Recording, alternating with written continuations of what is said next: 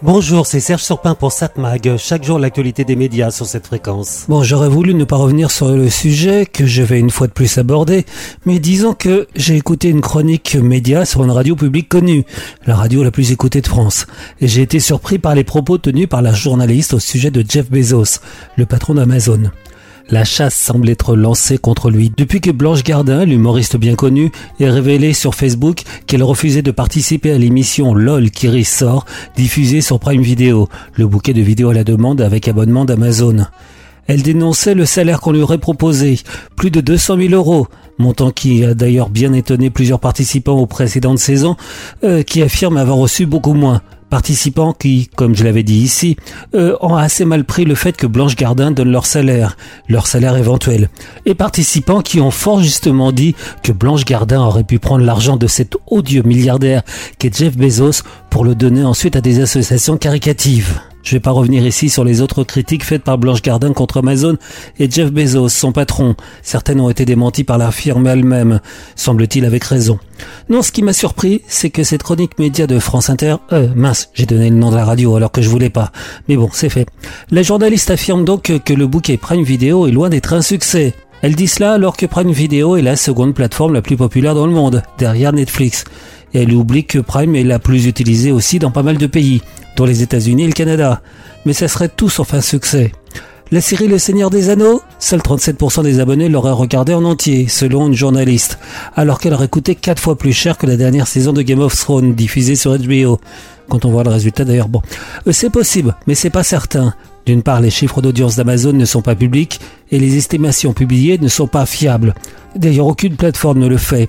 Dans les éventuels communiqués de presse, on ne sait pas si les audiences annoncées sont pour la série entière, pour un épisode ou pour une partie de l'épisode.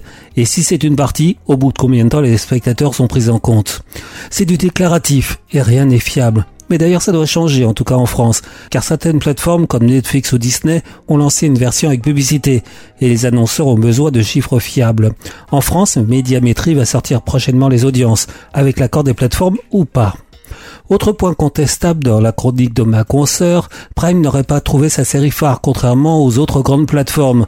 Là encore, tout dépend d'où viennent les chiffres. Si je prends le classement hebdomadaire publié par le Parisien, on a généralement une ou plusieurs séries Prime dans le top 10. Sans parler que la journaliste cite des séries d'Apple TV, dont le nombre d'abonnés est très faible, 40 millions dans le monde, 5 fois moins que Prime estimé à 200 millions. Quant à Netflix, c'est plus de 230 millions. HBO Max, la plateforme qui a lancé Game of Thrones, ce serait une plateforme à succès alors qu'elle n'a que 81 millions d'abonnés, soit moins de la moitié de Prime. Donc un échec dénoncé qui n'en est pas vraiment un. En plus, ce qui importe aussi pour une série, c'est pas forcément le nombre de foyers qui l'ont regardé, mais le nombre de foyers qui se sont abonnés pour regarder la nouvelle série. Enfin, ma consoeur dit que Prime n'aurait reçu aucun Golden Globe pour ses films et séries. Eh bien, c'est faux. Prime en a reçu plusieurs, dont un Golden Globe pour la série Borat 2 et plusieurs autres pour la fabuleuse Miss Maisel. Rappelons aussi que si Netflix a reçu de nombreuses récompenses pour ses films, on ne peut pas dire que ça a été de grands succès d'audience, même si c'est bon pour l'image. Pour résumer, la journaliste de France Inter semble aller dans le sens de Blanche Gardin, et cela sans nuance. Amazon, ça serait vraiment pas bien pas très équilibré. Une fois de plus, rien n'est dit sur le fait que Blanche Gardin, ni les artistes français donc en règle générale, ne disent pas un mot sur Vincent Bolloré, un homme dont les entreprises sont accusées de non-respect des droits humains et environnementaux en Afrique, et un homme d'affaires toujours mis en examen pour corruption dans la gestion du port de Lomé au Togo. Mais c'est vrai que Vincent Bolloré finance le cinéma et les séries françaises.